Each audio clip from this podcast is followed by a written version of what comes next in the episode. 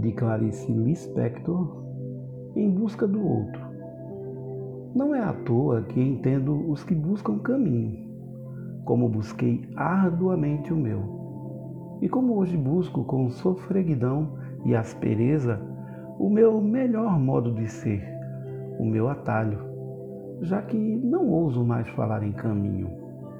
Eu que tinha querido o caminho com letra maiúscula, hoje me agarro ferozmente à procura de um modo de andar, de um passo certo.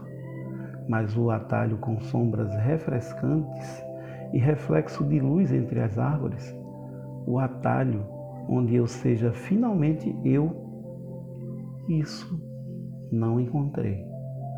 Mas sei de uma coisa: meu caminho não sou eu, é o outro, é os outros. Quando eu puder sentir plenamente o outro, estarei salva e pensarei: eis o meu porto de chegada.